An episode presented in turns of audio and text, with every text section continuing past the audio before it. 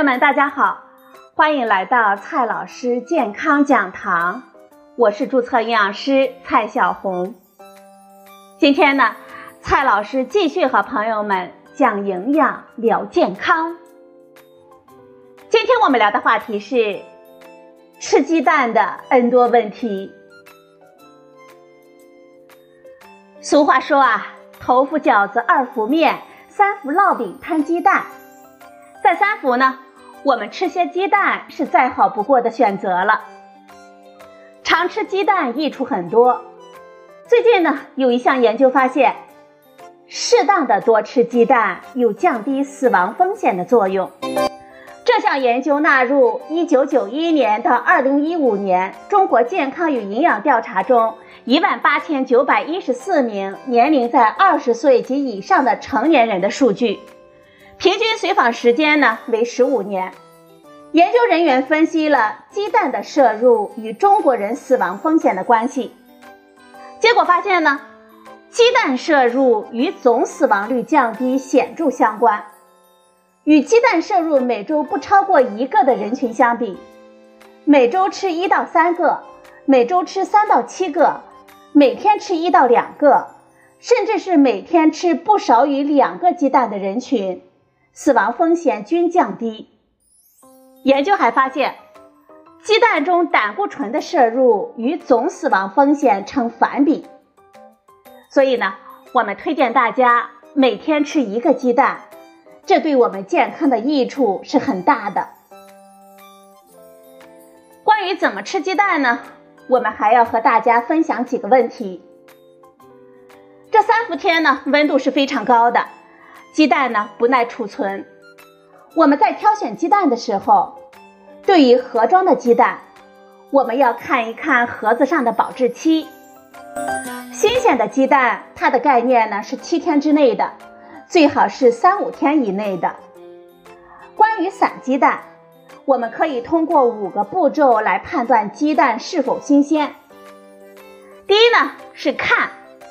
我们要看鸡蛋的外壳是否干净完整，有没有破损的痕迹以及发霉的污点。第二点呢，就是摸一摸了。我们不要选择那些摸上去过于光滑、表面过于光亮的鸡蛋，我们要选择鸡蛋皮上面有一层薄薄的白粉的鸡蛋。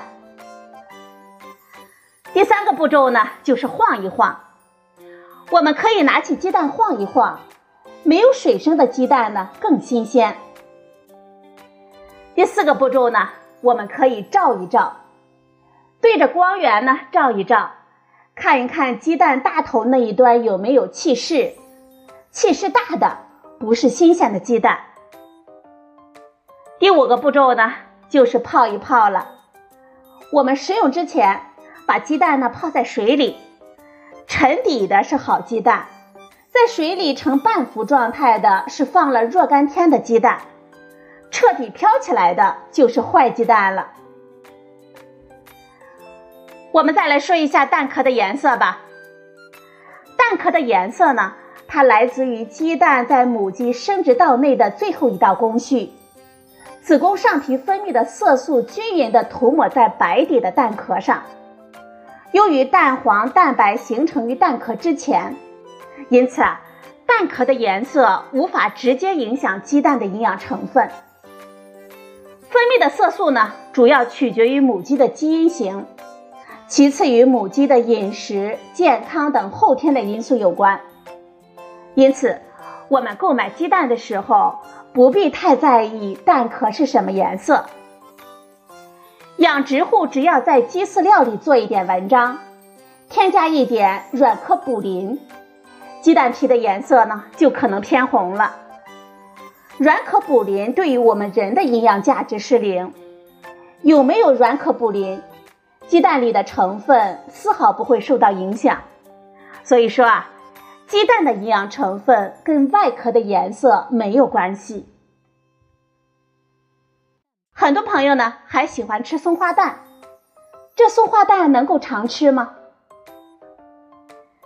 很多朋友呢喜欢吃凉拌的松花蛋，松花蛋制作的时候加了石灰、碱、盐等物质，现在含铅的问题基本上解决了，但是含盐的问题呢没有解决。这松花蛋呢依旧是高钠的食品，所以啊，我们大家一定要注意。我们主张大家一天吃一个普通的鸡蛋，但是不是主张大家一天吃一个松花蛋。此外，松花蛋外面包裹着泥，可能会被细菌污染。我们吃的时候啊，可以蒸上几分钟，起一个消毒的作用。鸡蛋虽好啊，但是以下几种情况我们不建议大家吃。第一种情况呢是生鸡蛋，生鸡蛋难以消化，浪费营养物质。不仅如此啊，我们生吃鸡蛋啊，很容易引起疾病。而将鸡蛋煮沸八到十分钟，其内外的细菌呢就会被杀灭了。